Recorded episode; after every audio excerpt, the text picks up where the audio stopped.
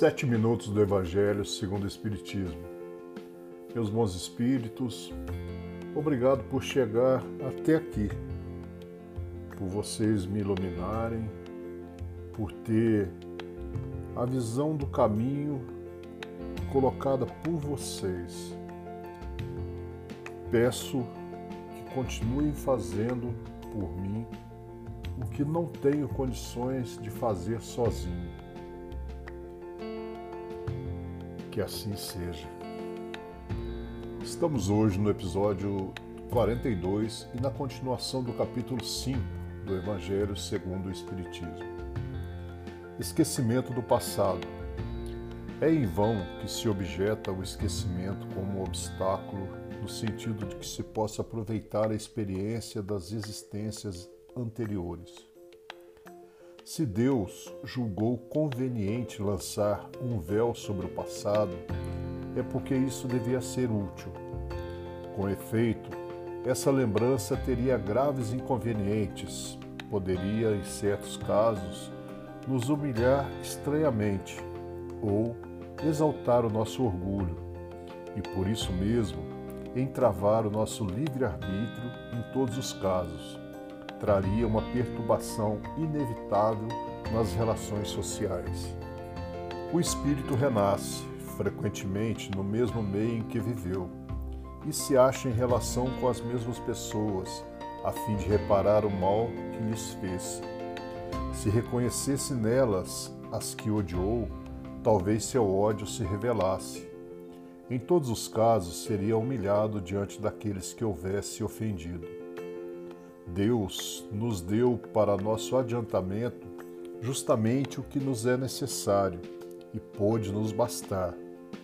A voz da consciência e nas nossas tendências instintivas e nos tira o que poderia nos prejudicar.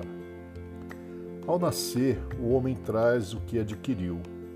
Nasce como se fez, cada existência para que ele tenha um novo ponto de partida Pouco lhe importa saber o que foi. Ele é punido porque fez mal e suas tendências más, atuais, são o indício do que resta nele a corrigir. Sendo nisso que deve concentrar sua atenção, porque do que está completamente corrigido não lhe resta nenhum traço. As boas resoluções que tomou são a voz da consciência que o adverte do que é bem ou mal e lhe dá força para resistir às más tentações. De resto, esse esquecimento não ocorre senão durante a vida corporal. Reentrando na vida espiritual, o espírito retoma as lembranças do passado. Isso não é, pois, senão uma interrupção momentânea, como a que ocorre na vida terrestre durante o sono, e que não impede de lembrar no dia seguinte o que se fez na véspera e nos dias precedentes. Não é apenas depois da morte que o espírito recobra as lembranças do passado. Pode-se dizer que não as perde jamais, porque a experiência prova que na encarnação, durante o sono do corpo, quando goza de uma certa liberdade, o espírito tem consciência de seus atos anteriores. Ele sabe por que sofre e que sofre justamente a lembrança não se apaga senão durante a vida exterior da relação, mas a falta de uma lembrança precisa que poderia lhe ser penosa e prejudicar suas relações sociais. Ele aure novas forças nesses instantes de emancipação da alma, se sabe aproveitá-los. Para nossa reflexão, leio uma parte do livro O Mestre dos Mestres, de Augusto Cury. Cristo era simples e sem formalidades, por isso encantava qualquer tipo de pessoa em qualquer ambiente. Muitos não conseguem nem e nem sabem como fazer amigos, mas o mestre de Nazaré era um especialista em construir relações sociais saudáveis. Atraía as pessoas e as transformava em amigos íntimos pelas ricas características de sua personalidade principalmente sua amabilidade, sociabilidade e inteligência instigante. As relações sociais têm sido pautadas pela frieza e pela impessoalidade. Todos temos necessidade de construir relacionamentos sem maquiagens, abertos e desprovidos de interesses ocultos. Temos uma necessidade vital de superar a solidão. Todavia, o prazer do diálogo está morrendo.